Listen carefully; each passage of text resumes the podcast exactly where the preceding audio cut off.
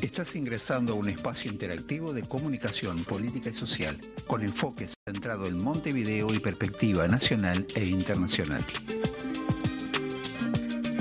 La invitación es a que nos acompañes a compartir una hora de noticias, entrevistas, comentarios, análisis y opiniones. Un encare distinto para tu información, comprometido, tomando partido por la vida y nuestra gente. De ahora en más, no mires para el costado. Quédate en nuestra sintonía y sumemos comunicación a este tiempo de cambios. Construyamos el futuro conociendo, entendiendo y modificando las cosas que pasan. Conducen Adrián Moitiño, Susana Silva y Daniel Almeida. Columnista especial, León D'Amico. Muy buenos días audiencia, ¿qué tal? Bienvenidos a este programa número 7 de Cosas que Pasan.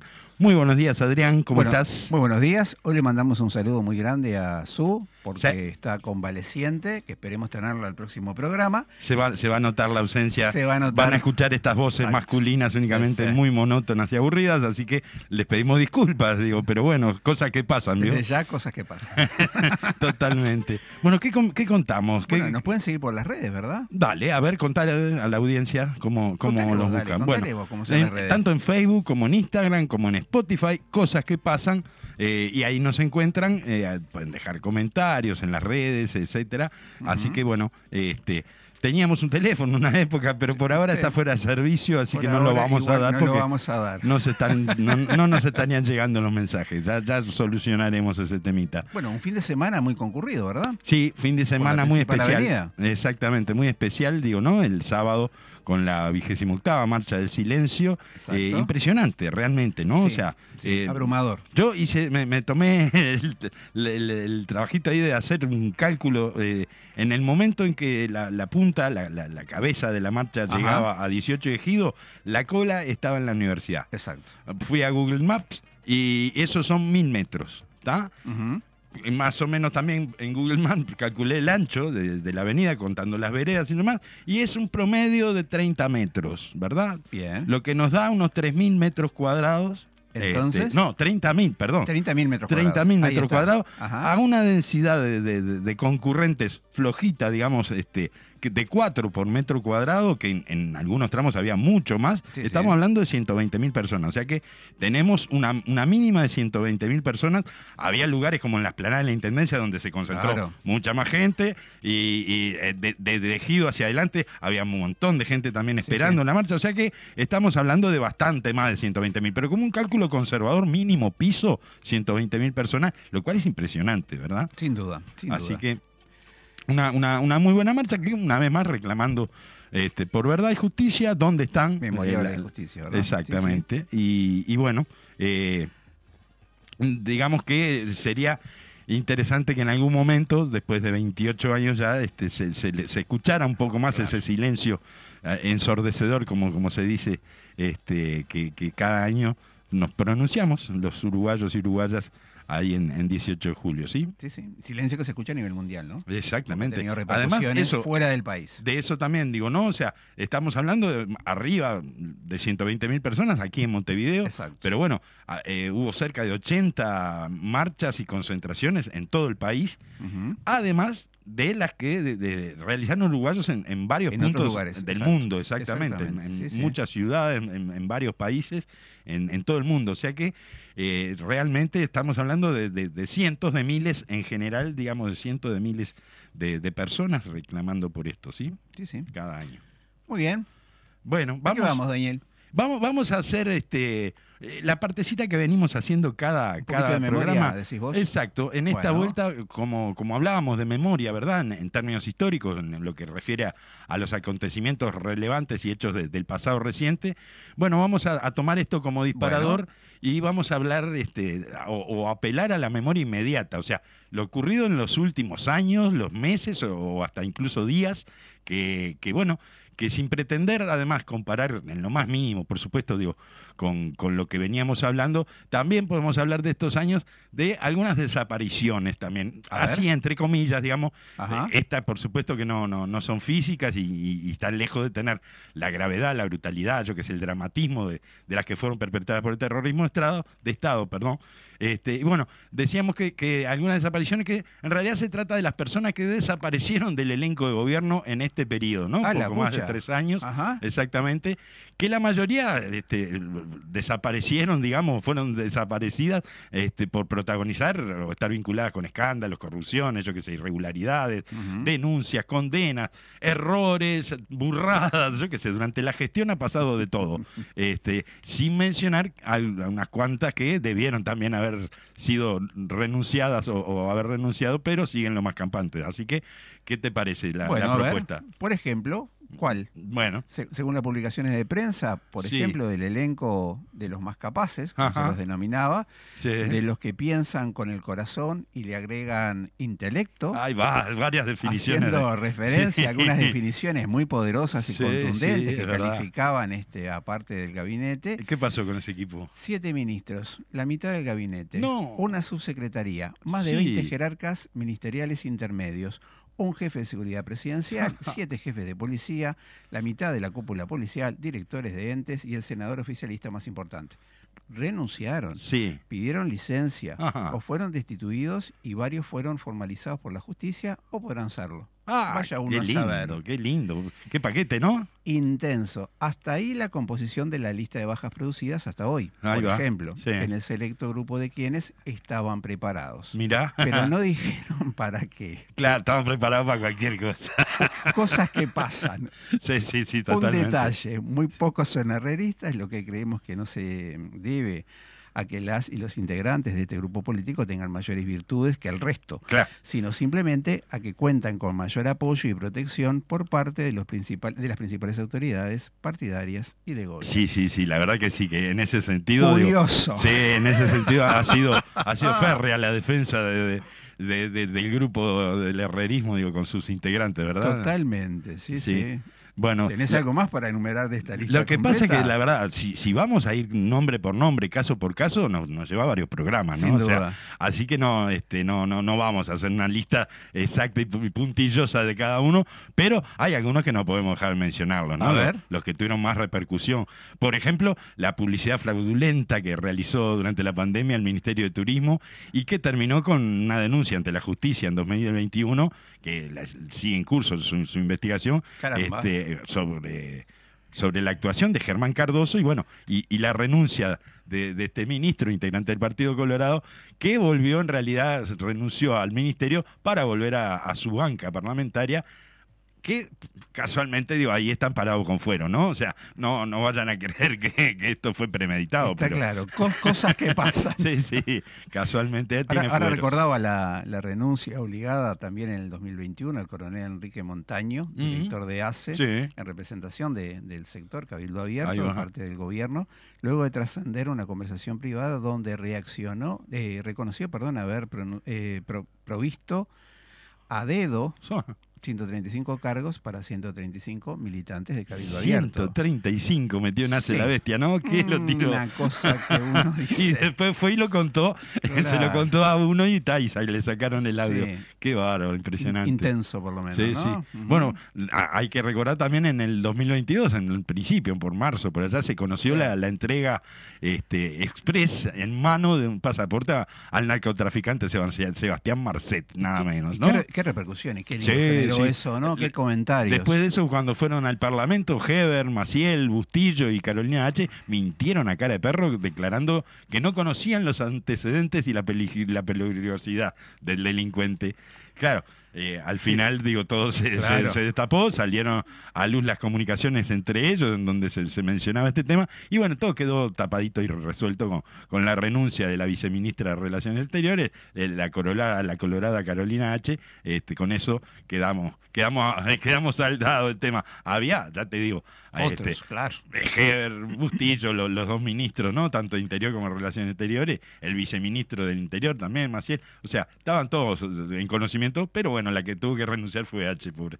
Esto decías en marzo, en septiembre Sí. del 2022, por estar vinculado a una organización delictiva dedicada a la emisión fraudulenta de pasaportes uruguayos a ciudadanos rusos. no sé si se ¿Te acordará. acuerdas? Sí, así empezó todo. Exacto, se produce la detención del jefe de seguridad presidencial, Alejandro Esteciano, Sí. que generó todo una este, línea de discusión, conversación, Sí, sí, de- drama, derivaciones, polémica, derivaciones públicas de carácter Lo- general y particular. Lo, lo primero que te, que te acordás de esto que fue No, hace, hace memoria. la, la negativa de la calle Pou, de Ah, que claro, no, él no sabía los antecedentes. Sí, si hubiera sí. tenido un indicio, ¿te acordás de eso? Bueno, después, Totalmente. después se, se vio, primero, había sido publicado en la prensa, eh, radial, escrita, digo, por todos lados. Todo el mundo sabía de los antecedentes, menos la calle Pou. Claro, y este, después en el Parlamento, eh, el, el- el jefe de, de inteligencia, como es este eh, Álvaro Garcés, Álvaro el director Garcés. de, de inteligencia del Estado, Que reconoció que también, él, claro. él le había avisado personalmente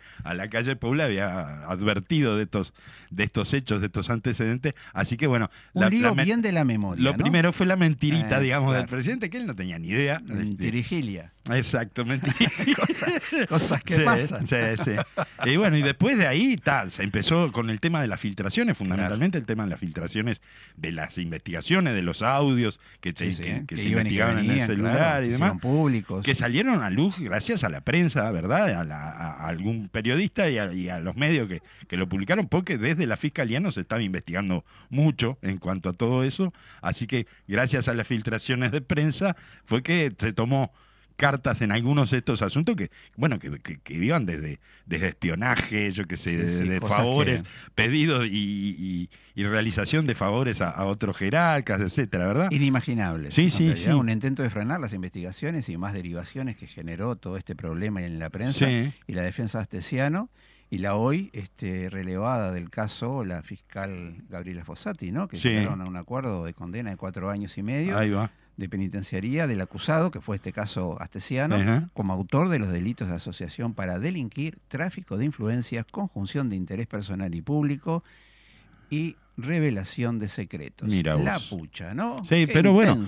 Con eso, digo, la, la intención era, bueno, acá, acá queda la investigación, no vamos a seguir escarbando, no vamos a victimizar a pobre Astesiano, decía Claro. Fossati en su momento. Sí, sí. Este, así que bueno, eh, pero bueno, hoy, como vos decías, es la, la, la ex este, encargada de- del caso y fue re- re- relevada y, y, y, bueno, la, la que actualmente este, designada la nueva fiscal está investigando varias de las denuncias que derivaron de este, de este, de este episodio, ¿verdad? Y si vamos a lo más reciente, A ver, dale. eh, por ejemplo, lo último que trascendió, ¿no? Las perlas del collar de la renuncia que se da a la exministra cabildante Irene Moreira, Sí, ¿no? sí. Todo también una discusión, una, una propia declaración del, del sector de Cabildo Abierto y que bueno, esto ya es lo Sí, más sí, reciente fue- y cercano. Fue una novela donde se negaba a renunciar al principio, ¿verdad?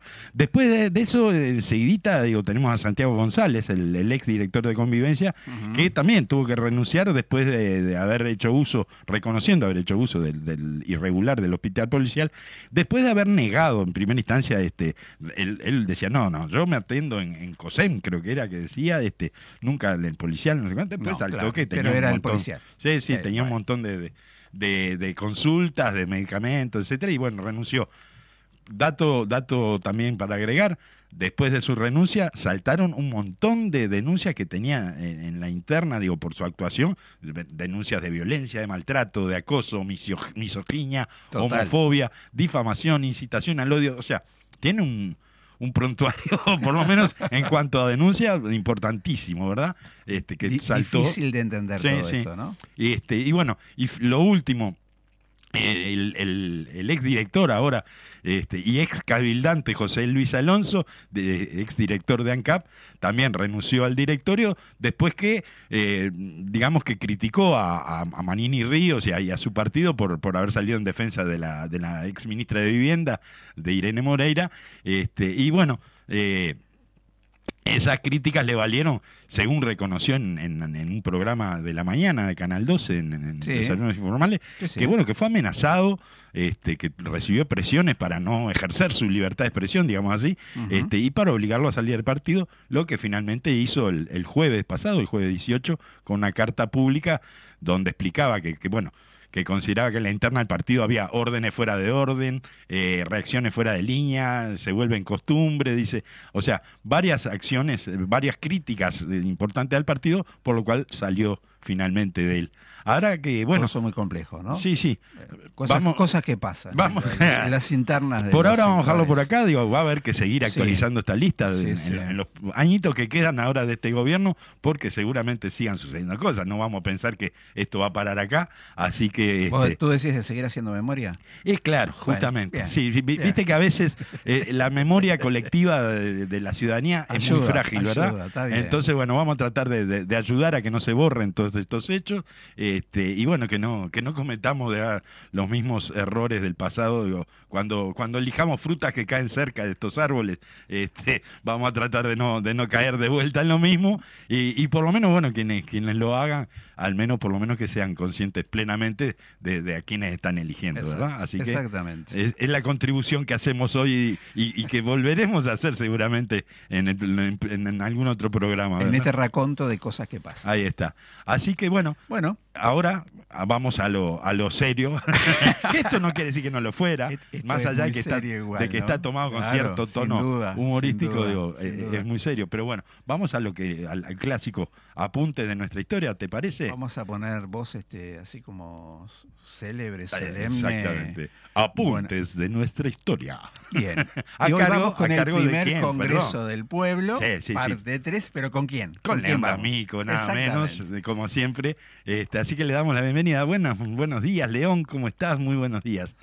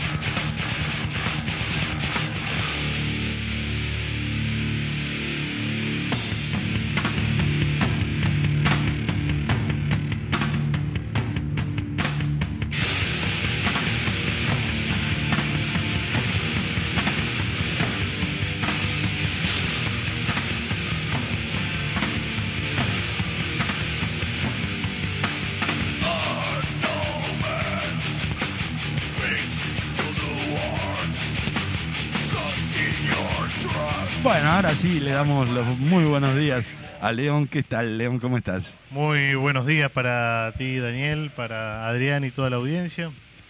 Buenos Eh. días a, a Fede ahí en los controles que está. Mandó, mandó una, una música potente, ¿verdad? ¿Qué Sí, andamos? sí, ¿Con sí, qué- Bueno, primero que nada, siempre es, eh, es algo positivo volver a los estudios. Exacto, hoy en vivo, Sí. es cierto, no, no, no que lo no se comentamos. escucha ese eco que queda en las grabaciones que todavía estamos. le pedimos disculpas a la audiencia. Tratando de solucionarlo, ¿no? Eh, claro que cuando grabamos las columnas queda como un eco que bueno estamos este, viendo la posibilidad de, de eliminarlo pero bueno este hoy estábamos escuchando ahora lo sacaron y se, se notó Sí. eh, Sepultura este Territory Ah, eh, de su disco Chaos ID del año 93 pero no tiene absolutamente nada que ver con nada así que Pero vamos ta. a volver a estaba bueno el tema. Pero A siempre ver. es una ilustración de la música rock, ¿verdad? eh, del metal Del metal. ahí de los está, 90. ahí está. Perfecto. Perfecto. este Perfecto. Educa. Y esta banda brasilera, además, que fue como los embajadores del tercer mundo, le- le, Apa. decían en- Bien. en Europa.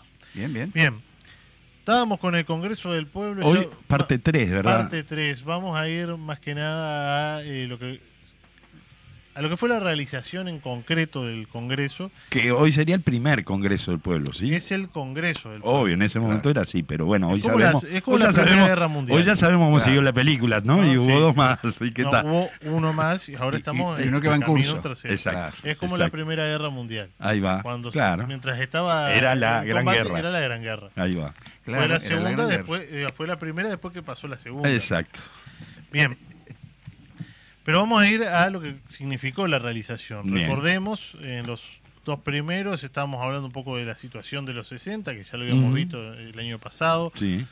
cómo fue el camino hacia el Congreso y hoy ya estamos en agosto del 65 y se lleva adelante este Congreso que tiene la representación de sete- 707 organizaciones que 707.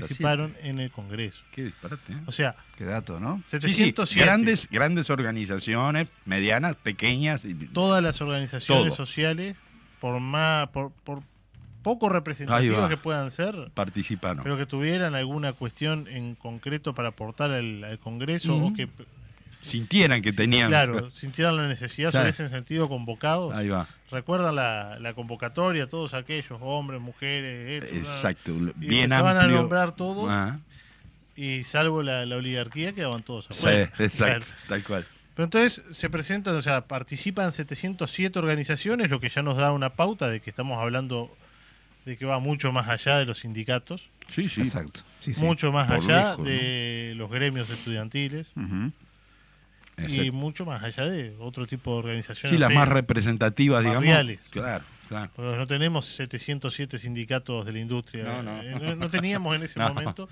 No- no tenemos hoy. Lógicamente no los tenemos hoy. Pero bueno, y de estos 707 organizaciones Sí. fueron representadas por 1.376 delegados, Ajá. lo que da una representación, y acá siempre, como digo en todos lados, a veces se me enojan los compañeros, cuando hablamos de números hay que sacarle un poco el IVA, pero se habla de entre 1.800.000 tra- eh, personas. O sea que estos 1.376 Representantes. Representados. representaban a unos va. 800.000 personas, Ahí va. más o menos. O entre 800 y un millón, digamos. Sí. Pero bueno, entre 500 y un millón. sacale, porque- sacale algo y ponerle o ponerle algo y es A un ver. disparate de gente, ¿no? O sea, Eh, es como la cuenta que vos hacías de, de cuánto, De los asistentes cuánto a la participamos marcha, en la claro. marcha. Yo creo incluso que fue un poco más, pero sí, digo, sí. habrá quienes te, o sea, digan que en vez de 120 mil. Ah, va a haber quien diga que había 10.000, digo, sí, sí. No, no, no, no, porque sería muy burdo, No, pero claro. puede haber algún compañero que piense, no sé cómo, no, Sí, 500 mil personas, seguro. otro que diga 400 y otro que diga 120. Claro, no, no, yo Claro. traté de hacer un cálculo bastante No, conservador, pero. Se entiende, realista. pero digo, eh, eh, el hecho es que es muy difícil calcular Sí, este duda. tipo de cosas. Pero bueno, pongamos que hayan sido 500.000 personas representadas en un Sí, sí. país que apenas estaba arañando los 3 millones. No, Claro. eso, busqué ese dato, Sí. 2.600.000 Bueno, y pico de personas. Ahí ese, tenemos que... uh, en sea, ese momento en Uruguay, la población. Entonces, 500.000 personas en ese universo de población es mucho más que importante. Sí, sí, sí. O sea, duda. hubo En- en presidentes que ganaron claro. con un poquito más que eso. Es claro. O con... O con menos. con menos. Con No, menos. Más bien Sí. con menos. Pero sí, no tengo Pero bueno, duda. entonces se llama al 12 de agosto la inauguración de, de este congreso y se lleva adelante como, como un gran congreso, un gran acontecimiento en un lugar acorde a dicho a, dicha Ah, no- envergadura. normalmente, normalmente se agarra a cualquier lugar donde haya sitios. o- Fue, eh, y me pongo de pie en el, en el glorioso Palacio Me Peñarol. imaginé que venía por ahí. Caramba. No, pero se llevó adelante ahí, también nos da una pauta, pues es un lugar grande. Y sí, en- Sí, sí. entran en ese momento, ponele que entraban unas 4.000, 5.000 personas. Con la cancha, utilizando la cancha capaz Sí. un poquito más. Es que era un lugar cerrado, ¿no? Un lugar era- cerrado. Ah, elemento en avión, en, esa, en ese momento, la salida, en ese momento no, ahora, la salida de la dictadura por los 80, hacíamos asambleas ahí y se calculaba más o menos 4.000, Más o menos 5.000 eso. personas. Ahí va. Bueno, pero te habla ya de un, un lugar grande. Sí, sí, sí. Y esta, o sea, obviamente a la inauguración no van los 1.376 delegados, va. Hay una foto que yo la veía y, y es interesante porque estábamos cuando estábamos armando una muestra de los de los 100 años de- del PSU buscando fotos. Yo encontré una foto que interpreté que era este una foto de, de- de la época por las características y calculé que sería alguna Algún congreso. de algún congreso, de alguna de las centrales previas a la CNT, y tenía una bandera que decía Fuesi, creo que otra que decía Deón. Ajá. Y yo estaba. Es de los 60, sin duda. Queda ahí, pero no la pude nunca Re- identificar de cuándo y identificarla dónde. claramente. Bueno, Claro. resulta que era del- de, de la inauguración del Congreso del Pueblo. Mira, Ah, mira. Sí, Qué bueno. este, la sí, verdad sí, que sí, un dato pero lo, lo contrasté con el diario. claro. Claro. Pero bueno, la cuestión que las fotos que hay es el Palacio Peñarol abarrotado de gente y participan, y esto es importante, eh, Atilio Morquio, que era el presidente del sindicato médico, Ajá. Que este aquello que hablábamos en el programa anterior de este la representación de aquellos lo- los técnicos que estaban aquellos técnicos que estaban como más calificados o, profesionales junto con eh, las organizaciones de, de los cantegriles. Ah. ¿Te te acordás aquello que hablábamos de los, Sí, sí, los técnicos carteles, de Pluna? Bueno, estaba el presidente del sindicato médico haciendo la, la inauguración Mm. y saludaron eh, sectores de la enseñanza, los entes autónomos, COFE, representantes campesinos, campesinos encontré, o sea, Ah, trabaja- ah, asalariados rurales, eh, cooperativas, artistas y la Conferencia General Reivindicadora de las Clases Pasivas. Mira. O sea, como Una, una, una organización de, de y jubilados. sería, eh, capaz que es un disparate, pero sería como un antecedente de lo que hoy es ONASPU. por Claro, seguro. Claro. Y bueno, y la oratoria central estuvo a cargo de Enrique Pastorino, Mm. secretario general de la CTU, y de Héctor Rodríguez.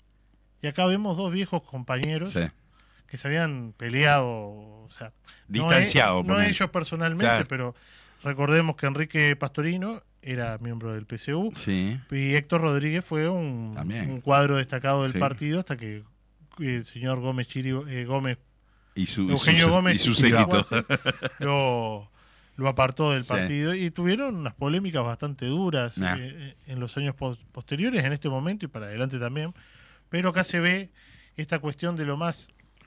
Porque después Enrique Héctor Rodríguez... El no límite de las discrepancias es la unidad, como se sigue diciendo hoy, ¿verdad? Héctor Rodríguez no quiso saber nunca más nada con los comunistas, Sí, o sea, claro. con el Sí, partido. sí. No, no quiso saber nunca más nada, pero acá como esta cuestión no es que se diluyeran las, diferencias. diferencias, ¿no? Claro. pero que se entendía que se tenía que la, la unidad por encima de las diferencias.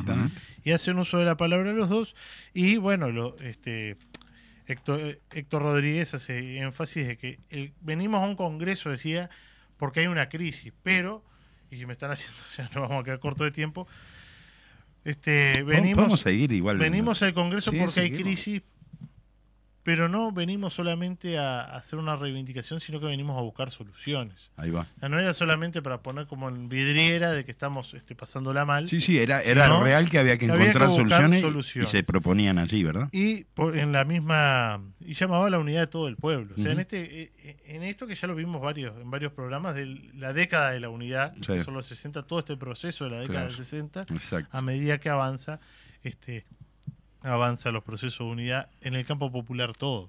Algunos con más rapidez que otros pero bueno eh, eso va Sí, du- durante esta década se concreta, digamos, o, o al final de, de esta década algunos, este, se, se concretan esos procesos de unidad, ¿verdad? Exactamente, y Enrique Pastorino iba en la misma línea diciendo que se habían reunido no simplemente para proclamar propagandísticamente los pro- eh, nuestro inconformismo, Sí. decía, sino buscar las soluciones que proponemos y que no son ni letra fría ni proposiciones de ocasión, Ahí va. sino que estaban como buscando para hacer transformaciones reales, aquello que- Profundas. sí, profundas y que fueran trascendieran un Un periodo de gobierno. claro, porque además pensemos en este momento Que fueron de carácter programático, por claro, ejemplo, son ¿no? programáticos pero de largo aliento. Ajá. Ahí va.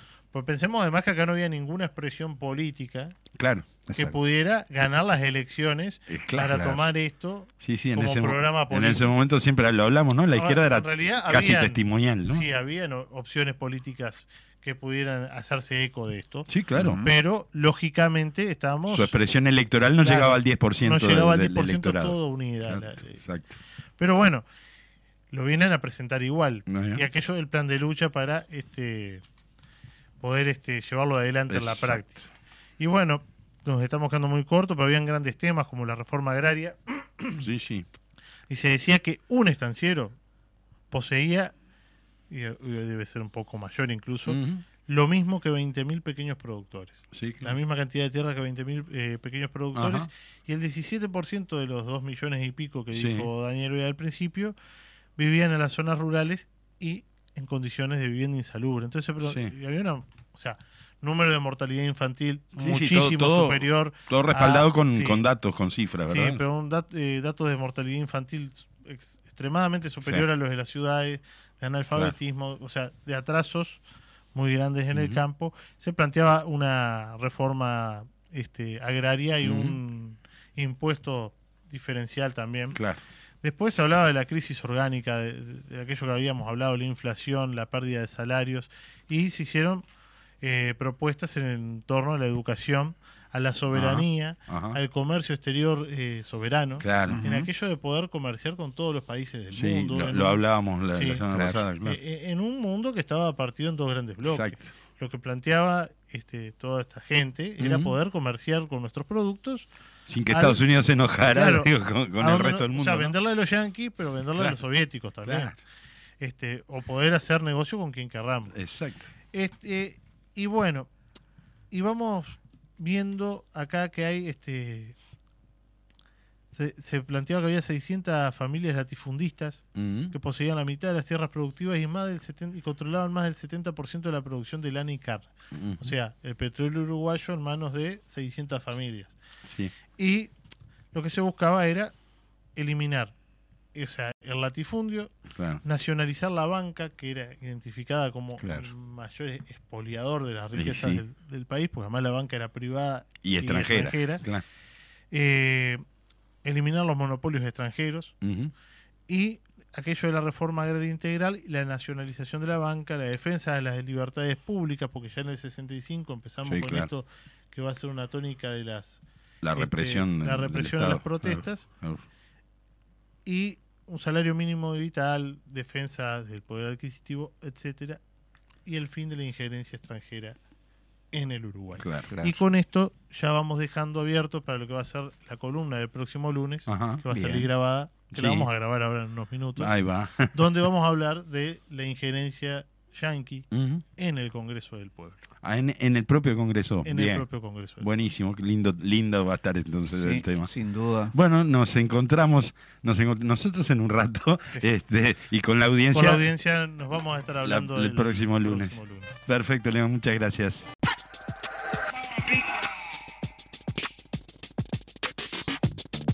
Bueno, volvemos en esta segunda parte del programa número 7 de Cosas que Pasan y tenemos una, una, una noticia bastante, bastante embromada. Nos llega un comunicado de la organización Todos Somos Familiares de La Valleja. Este, bueno, ya vamos a, dar lectura al, al comunicado. Dice, Minas, 21 de mayo de 2023. El colectivo Todos Somos Familiares La Valleja repudia las acciones de agentes del Ministerio del Interior durante la vigésima octava marcha del silencio en la ciudad de Minas, La Valleja, Uruguay. Al comienzo de la marcha, en la plazoleta de las Delicias, se constató el control de las personas que se disponían a participar de la jornada cívica con toma de fotografías desde un auto, auto particular de uso policial con tres agentes policiales no uniformados. Consultados por parte de integrantes de este colectivo acerca de su accionar, los agentes aclararon que se trataba de un operativo de inteligencia nacional. El móvil policial siguió la marcha y luego de finalizada esta se instaló a unos metros del acto previsto en la Plaza de los Derechos Humanos de la ciudad. El colectivo Todos Somos Familiares La Valleja se pregunta por qué razón el Ministerio de Interior dispone la intervención e investigación de un acto democrático, pacífico y ciudadano. Exigimos, dicen, una respuesta pública por parte del Ministerio del Interior. Si el motivo es el amedrentamiento y la provocación al pueblo uruguayo, la respuesta no es otra que nunca más terrorismo de Estado. Una vez y otra vez el pueblo minuano, con el resto de los compatriotas uruguayos dentro y fuera del país, saldrán a la calle por memoria, verdad y justicia. Hasta ahí el comunicado. eh, un hecho mm, llamativo y, Sí, y grave, diría que yo, ¿verdad? grave, sí, sí, sí. Así que sería, sería interesante conocer la respuesta públicamente, la, la respuesta de- del Ministerio del Interior, digo, a ver del porqué de, esta, de estas acciones, ¿no? De tomar fotografía a la gente que, que iba a participar de la marcha, después este, instalarse ahí a controlar, digamos, el, el acto que se hizo en la, en la Plaza de los Derechos Humanos. Exacto. O sea, eh, realmente mm, lo que, lo que se dice, nunca más terrorismo de Estado, digo, y así empiezan estas cosas, ¿verdad? O sea, Claro. son, son hechos, este, señales embromadas, graves, así que bueno, esperemos entonces a ver qué respuesta da este, el Ministerio del Interior a, a estas cuestiones, digo, ¿no? Seguimos, seguimos adelante. Eh, estamos, vamos a, a decirle a la audiencia que estamos a la espera de que en cualquier momento llegue nuestra invitada Exacto. para la entrevista. De la, de pero, la parte 2. Pero bueno, este, mientras tanto, seguimos hablando, por ejemplo, del tema del agua. Digo, se, se pasan los sí, sí. días, El, el viernes cayó una lluviecita, digamos así, este, pero que ni cerca de, de- de- solucionar o, o- o de al menos paliar un poco la, la situación. O sea que la, la sequía sigue adelante, digo, Claro. El agua sigue siendo de, de- de- de la mala calidad que viene siendo en estos últimos tiempos y las perspectivas son cada peores, digo, ¿no? Algo O sea, que podíamos haber previsto desde el año pasado, ¿no? Porque esto no Desde- es nuevo. Desde mucho antes, sí, sí. claro. de- a ver, en 2019 hablamos que eh, cuando ganan las elecciones este, esta coalición de gobierno, el presidente Vázquez entregó en mano al propio este, sí. presidente electo, digamos, el proyecto de la de la represa de Casupá, Exacto. con todo el proyecto ya armado, los estudios hechos, todo, eh, eh, prácticamente pronto para empezar a... Con el impacto y el alcance que iba a tener. Exacto. Que era lo que iba Pronto a poder va a empezar a proveer y cómo construir, se podía ¿no? resolver. Pero además con, con un plan ya de financiación y un préstamo ya aprobado por, por un organismo internacional. O sea, estaba todo para alargar. Y bueno, eh, la decisión de, de este gobierno fue dejarlo eh, encajoneado, dejamos, dejarlo eh, ahí este, eh, en el freezer y, y seguir pidiendo, eso sí, no descartaron la- el préstamo porque siguieron pidiendo Claro. varias prórrogas. Tres prórrogas en concreto, digo, desde el Ministerio de, de Economía, ¿verdad? Sí. Este, que bueno, la última de ellas, de, la- de las que han sido solicitadas, vence ahora en junio de este año. Por lo tanto, ya el, el- el alcalde de, de Casupá, eh, Lucho Oliva, que dicho sea de paso, digo, fue compañero de trabajo, eh, fue pasante Así en la Intendencia de bien. Montevideo, sí, sí, nos conocemos con Lucho. Bueno, Lucho Oliva salió, salió a decir que, bueno, justamente esto, ¿no? Que ahora en junio vence el plazo eh, de la última prórroga de este préstamo y que Arbeleche y Alfil lo saben, o sea que este, si van a hacer algo al respecto es ahora, ¿verdad? Y, y por supuesto, el alcalde de Casupá está bastante interesado en que esto salga adelante, digo, ¿no? Porque Como contracara aparece el proyecto Neptuno, ¿no? Con otras características. sí, que no tiene nada otras- que ver, que es mucho más caro, exacto. que además le, le- le entrega, entrega en manos de la empresa, digamos, la gestión, no solo la construcción de, del proyecto, de, de- Claro. de la obra, sino que después la gestión del La agua, prácticamente. claro, sí, sí. Así que este, no, no es no es poca cosa todo esto, ¿no? O sea, además, como decíamos, mucho más caro, digo, con otras características, que además toma agua salada, digo, ¿no? O sea, Exacto. que requiere también de plantas desalinizadoras, digo, o sea, muy, muy distinto este, al proyecto este, digo, ¿no? De, de Casupá, que es, como decíamos, estaba pronto para empezarlo a construir al otro día si quería el presidente de la calle y, y- y, bueno, y ahí sigue. Así Bueno, que bueno, es el se- titular pidiendo agua por señas. ahí va, estamos, ¿no? sí, sí, sí, sí. Que llueva, que llueva mucho, que llueva. es que es, es- parece que es la única solución, ¿no? Con este gobierno parece que la única solución es mirar al cielo, juntar las manos y pedir por favor que caiga agua, ¿no? O sea, Sí, sí, a, eso están apostando. Claro. están apostando más o menos básicamente a eso, ¿no? Este, así que bueno, eh, veíamos también algún leve repunte de los precios de las aguas embotelladas, Sí, de los bidones, que bueno, lógicamente es de esperar, digo, ¿no? Cuando mayor el mercado tiene esas cosas, no sé, no le, al mercado no le preocupa si vos tenés agua, si vos tenés plata para pagarla, le Claro. preocupa hacer Vender. negocios y, y bueno, cuando hay mayor demanda de un producto, los precios suben. So- por, por esa sola justificación, digamos, ¿no? O sea, Exactamente. por ese único motivo suben los precios. Y bueno, está pasando, por supuesto. Entre las medidas que le planteó la, la intendenta Cose a, a- al 20 gobierno. medidas. Exacto. Una de ellas justamente era el control de los Sí, sí. precios de- del agua, ¿verdad? O sea.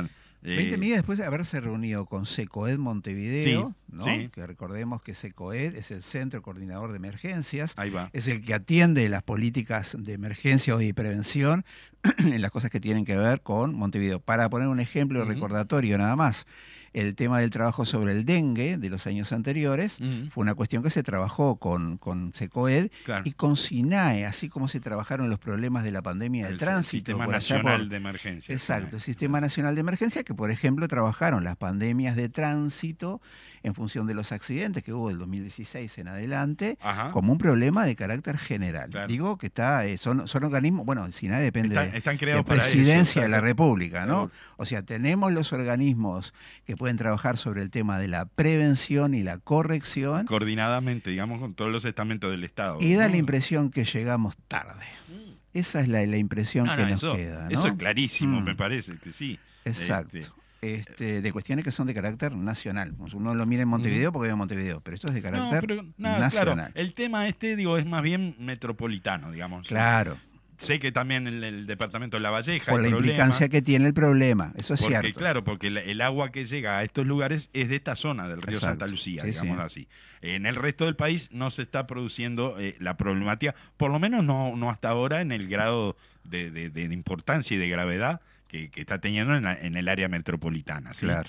Este, Pero bueno, más allá de eso, estamos hablando que el área metropolitana, estamos hablando de la mitad de, de la población del país, ¿no? Sí, O sea, claro.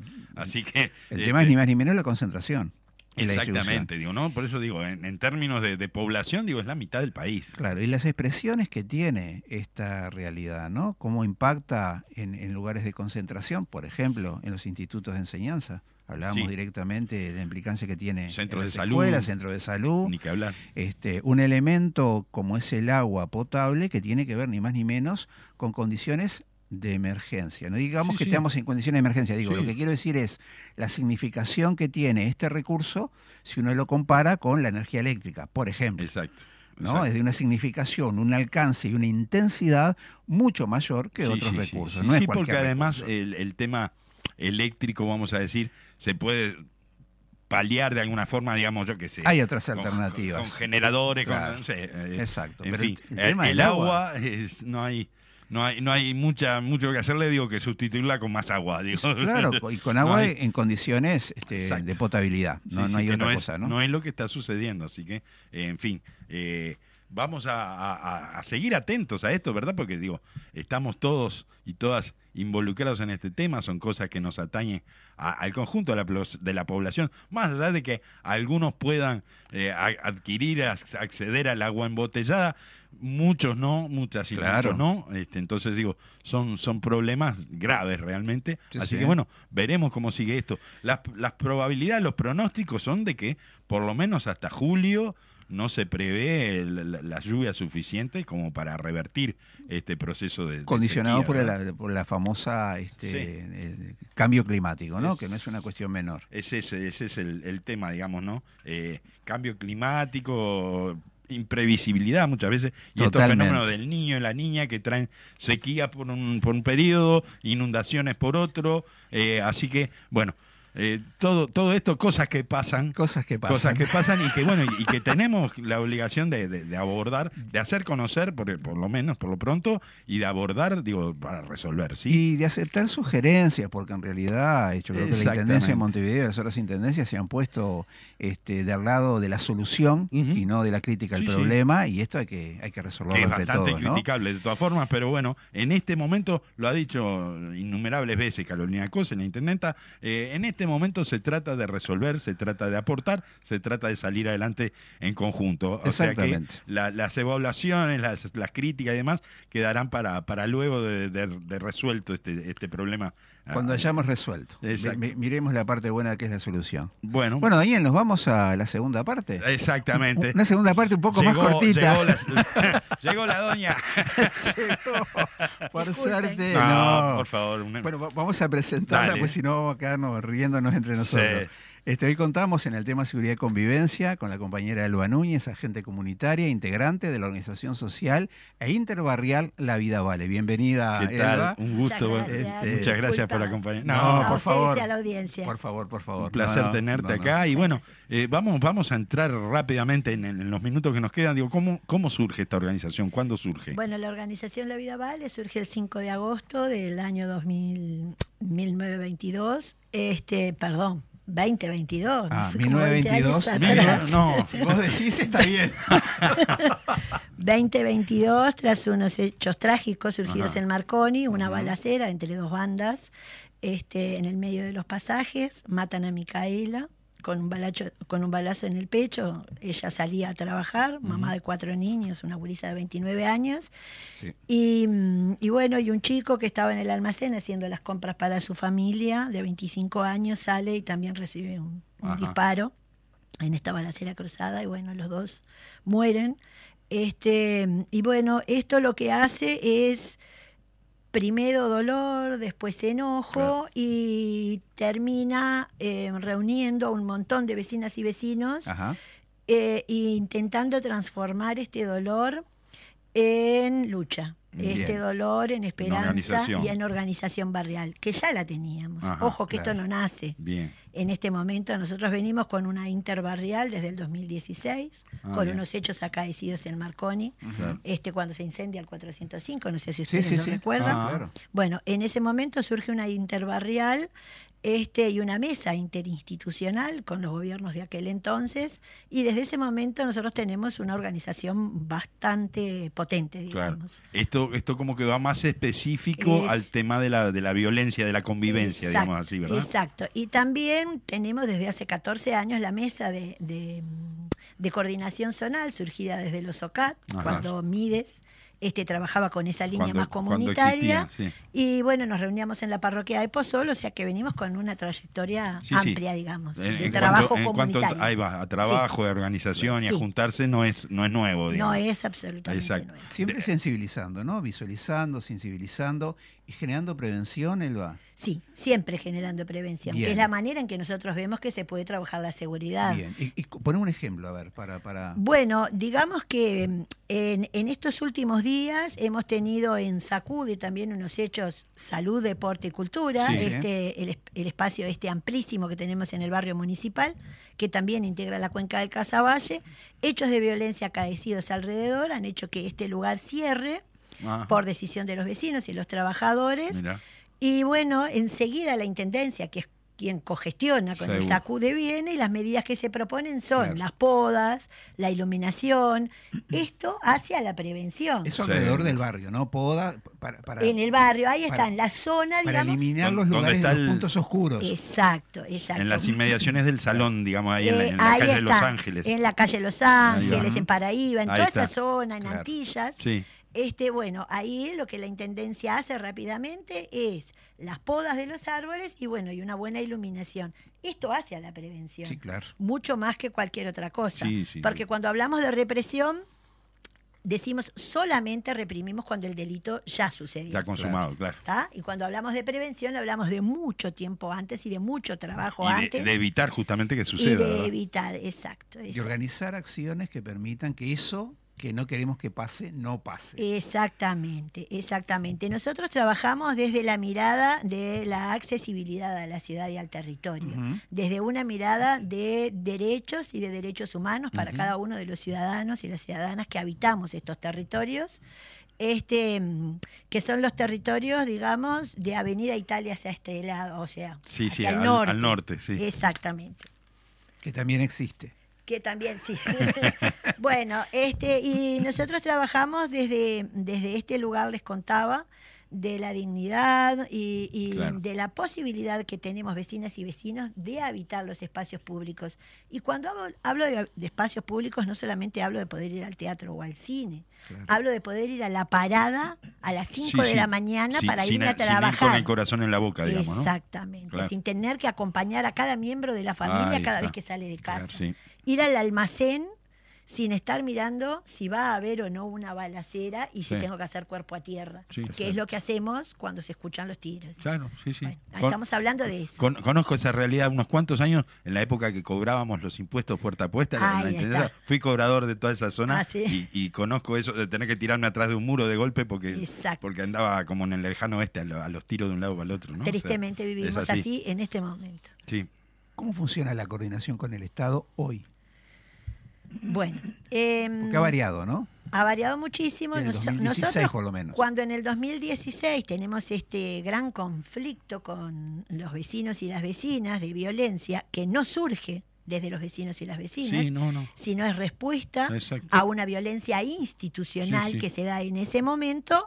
Eh, bueno, cuando todo este, este eh, eh, esta violencia surge, se conforma una mesa interinstitucional donde allí están quienes deciden, o sea, los ministerios, MIDE, Salud Pública, eh, Ministerio del Interior y otros, Ministerio Sí, de claro. Vivienda, bueno, y otros. Y allí comenzamos a trabajar con los decisores. Con la idea de conformar Con acciones de carácter colectivo. con la idea de que los colectivos que vivimos en los barrios podamos plantearle a los decisores una mejor forma de trabajar la prevención Ahí va, y la claro. seguridad de la convivencia ciudadana.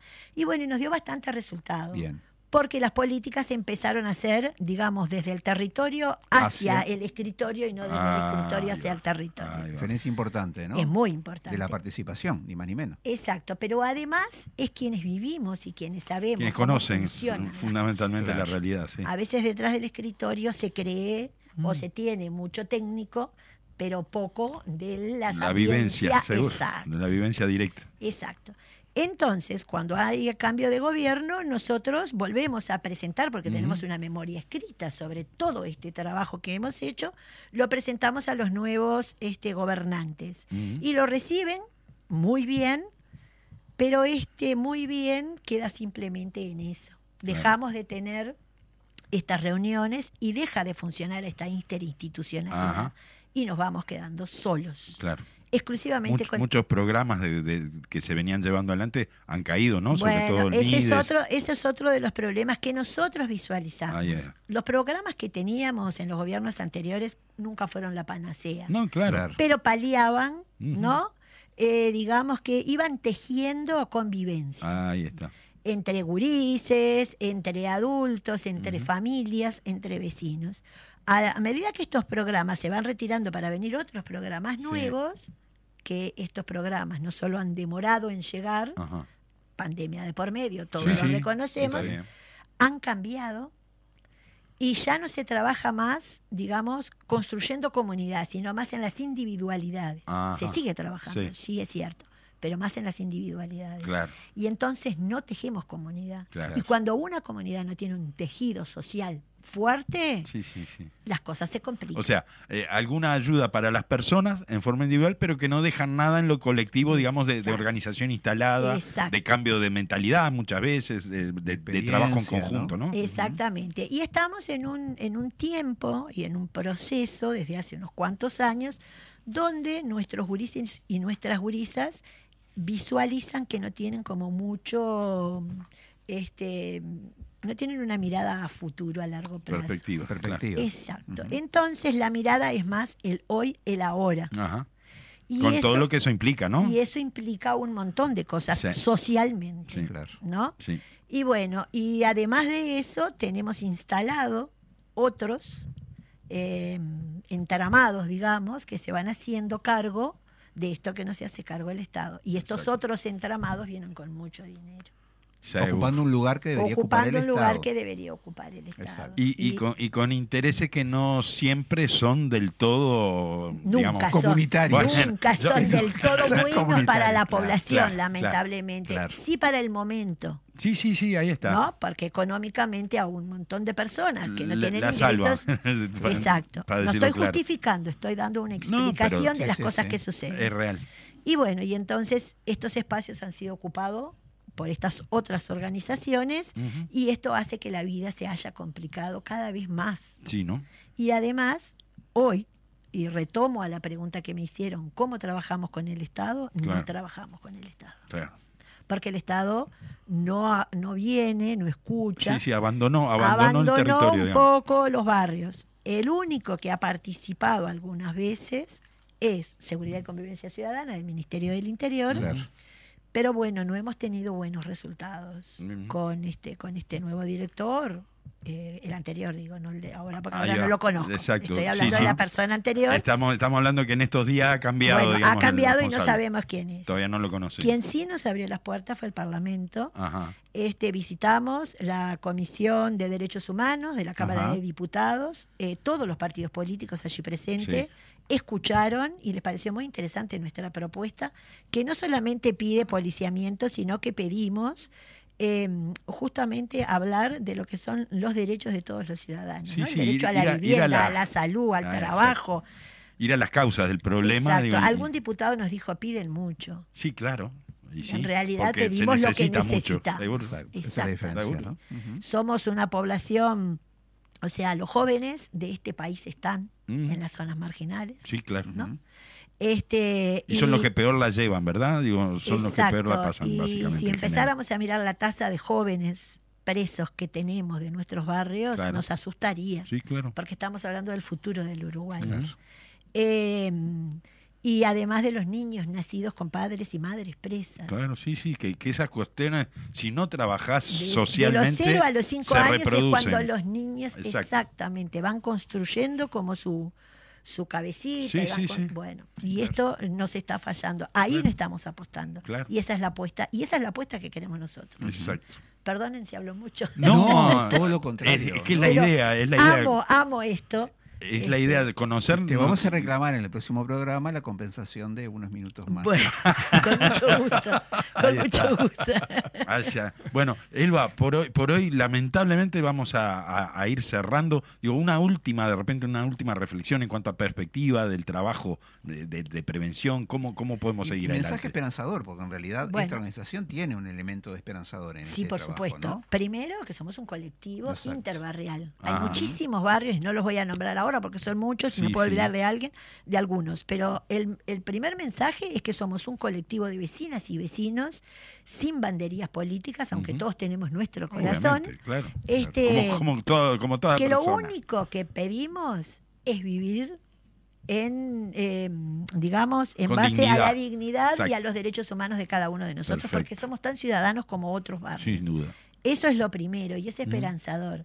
Que no nos juntamos para quemar una goma en una esquina, que está bien quien lo hace, Sí, pero sí. nosotros no lo hacemos, y que todos los cinco de cada mes hacemos una manifestación Ajá. pacífica Bien. contando quiénes somos y qué es lo que hacemos. Bien. Y el 5 de, agosto, y no me quiero ir sin esto, que cumplimos el año, va. vamos a hacer el Día de la Seguridad y la Convivencia Ciudadana Ajá. en Sacude. Están todos invitados. Vamos en el a Sacude, eh, volvemos a decir entonces, en En la- el Los. Ángeles y Paraíba, barrio municipal. Exacto, Los Ángeles y Paraíba, barrio municipal. Allí vamos a hacer esta jornada ¿A qué larga. hora? 5 de agosto, me dijiste. 5 de sábado 5 de agosto, Bien. cuando cumplimos un año de esta nueva organización, Sí. lavidavale.uy, desde las 10 de la mañana a las 4 de la tarde, Muy con bien. un almuerzo compartido, vamos a trabajar cómo queremos mirar hacia adelante y qué es lo que pretendemos. Qué bueno, muy bueno. Así que bueno, la, la audiencia entonces convocada desde ya. Sí, Este, sí. Después igual, antes de la fecha, mandanos un Mandamos mensajito un para mensaje. Recordarlo. nosotros lo anunciamos. Les Este, agradecemos mucho porque No, por necesitamos favor, amplificar la voz que tenemos, que a veces este, nos cuesta un poquito. Para Bien. eso estamos, para Así eso que estamos muchísimas justamente.